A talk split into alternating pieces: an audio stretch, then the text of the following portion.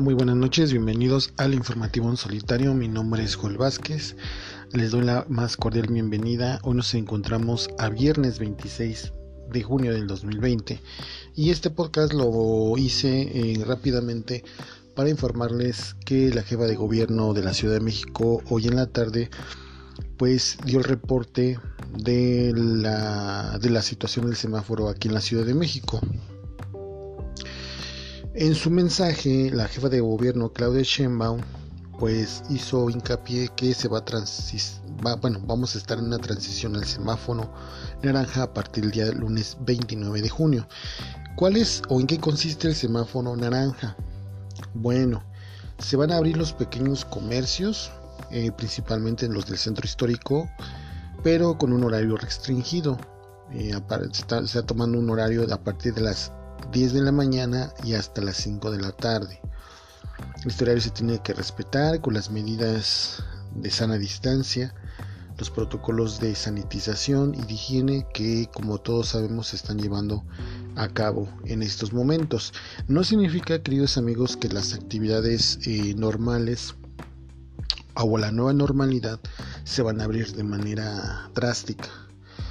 En, por ejemplo, en gimnasios, en locales de spa, entre otros, pues el aforo va a ser totalmente un aforo cerrado, no va no van a abrir todavía. Y los aforos en el comercio solamente van a ser el 30%, el pequeño comercio. Eh, Claudia Sheinbaum podía un ejemplo que de 10 personas que tienen un comercio solamente 3 van a poder entrar con las medidas que acabo de mencionar. Esto es importante, queridos amigos, para que no se confunda de que esto es ya la, el regreso a la nueva normalidad, si esto es de manera paulatina. He de comentarles que pues yo me encuentro en el sector eh, empresarial privado, bueno, en una empresa privada, pero que se maneja a través de corporativos. Yo no voy a poder todavía salir, eh, como otras personas seguramente que estén escuchando van a estar en la misma situación, pero sí va a haber posibilidad de comprar o de tener, eh, comprar por ejemplo algunos insumos en el centro histórico. Para que muchos, no sé si muchos de ustedes conozcan, los amigos que nos están escuchando, pues está la calle de Corregidora en el centro histórico de la Ciudad de México, donde hay eh, locales o pequeños negocios de suministro de material eléctrico, tlapalerías, material para herrería, carpintería e iluminación. Pues estos comercios ya van a poder abrir, pero solamente en horario restringido, que les comento a partir de las 10 de la mañana y hasta las 5 de la tarde únicamente, lo cual no quiere decir que ya va a ser una apertura, una apertura, este, pues ya de una manera drástica, sino que va a ser poco a poco. Yo, lo personal y mi opinión personal es que yo voy a estar integrando mis actividades eh, posiblemente a finales del mes de julio por la naturaleza de mi trabajo, que yo trabajo en una empresa de sector servicios y por las características de, mi empresa pues no, puedan, no pueden abrir todavía.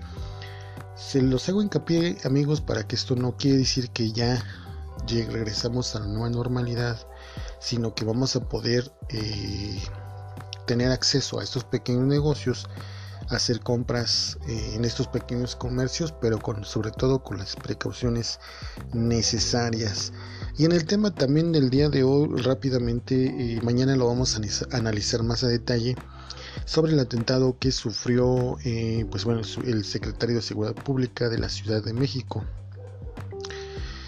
que pues desafortunadamente tuvo un atentado en, la, en Lomas de Chapultepec en la Ciudad de México el saldo dos, tres personas fallecidas, dos escoltas del equipo de seguridad del funcionario y una mujer de 26 años que desafortunadamente pierde la vida con una bala cruzada. Mañana lo vamos a analizar más a detalle y vamos a ir actualizando eh, toda la información. Ustedes seguramente ya vieron eh, que pues en redes sociales se había realizado esta noticia.